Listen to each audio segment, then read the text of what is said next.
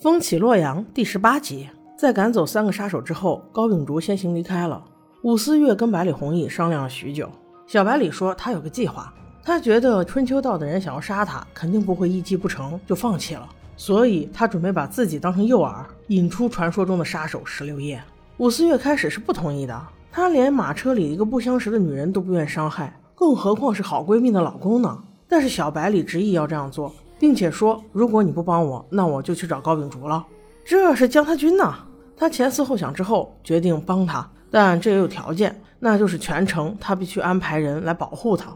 小百里觉得可行，于是二人达成了共识。随后，申飞赶着马车，带着小百里和亲娘回到了家。小百里在路上异常清醒，他把连日来发生的事情又从头到尾捋了一遍，似乎想到了什么，所以他刚一到家，并没有休息。把七娘简单安顿了一下之后，自己就出门了。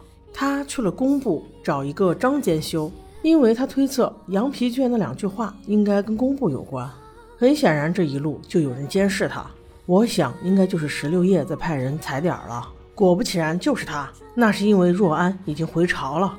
他从那日逃走之后，去找了春秋道的掌秋使，把自己暴露的所有责任都推到了宋良和柳香身上。还真是没想到啊！这个掌秋使竟然是一个二十来岁的小姑娘，她拿出从百里弘毅那儿抢来的羊皮卷，这可把若安吓得连连求饶。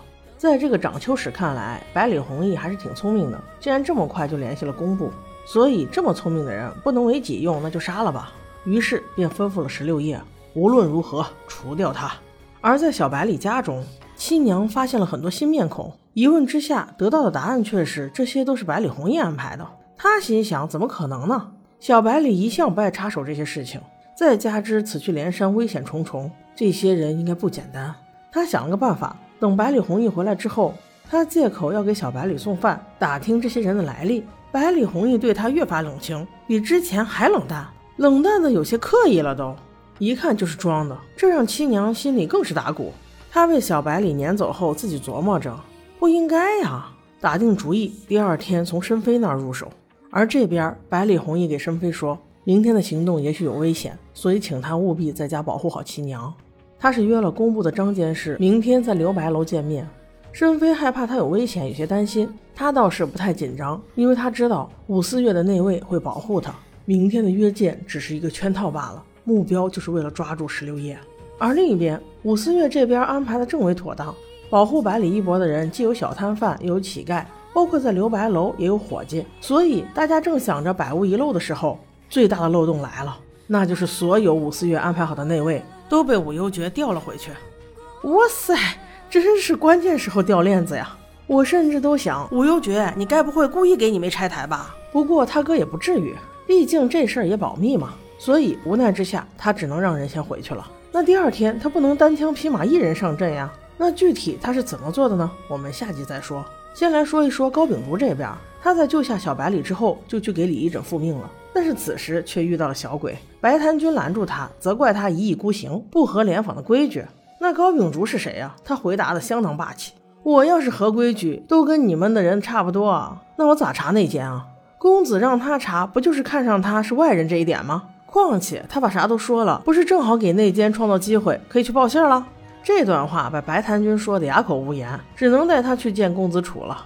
话说这高秉烛还真是不简单，他在回去复命的路上，看见碧螺寺在施善时，突然想到若安他有一只钵，一只与众不同的钵。不论若安装扮成什么样子，他只要拿到这只钵来这里领食物，那就意味着要传递信息了。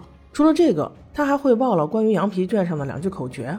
一时间，公子楚也不知道其含义，只是先让白檀去碧螺寺把专门赊食的人给抓来。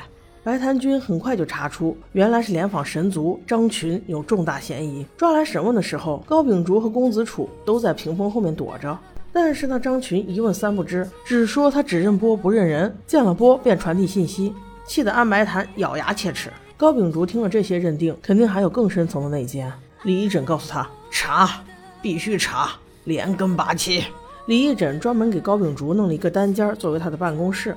高秉烛坐在里面，煞有介事的查来查去，搬了一大堆资料，把能用上的人都叫过来帮他，特地做的让所有的人都人心惶惶的，都知道他在查内奸。他首先怀疑的就是善巧，善巧一共有四人，他一一叫来询问。这四人都很抗拒，觉得高秉烛没有权利查他，但是无奈之下还是勉强配合。高秉烛故意让安白檀把一千多人的名册全都拿过来让他查。其实白檀君也觉得这样不合适，但是无奈呀，领导都发话了，一查到底，也不得不这么做了。又过了好久，高秉烛终于锁定了几个人，并且把这些人的名字写在了一个册子上。白檀君看到里面竟然有黄忠善巧，他认为这个人根本不可能，极力为其辩解。高秉烛却不以为然，偏说你要为他辩解，说不定你也有问题。这把白檀君气的，继续往下看，原来自己的名字真的也在上面。那接下来高秉烛会怎么查呢？我们下集再说。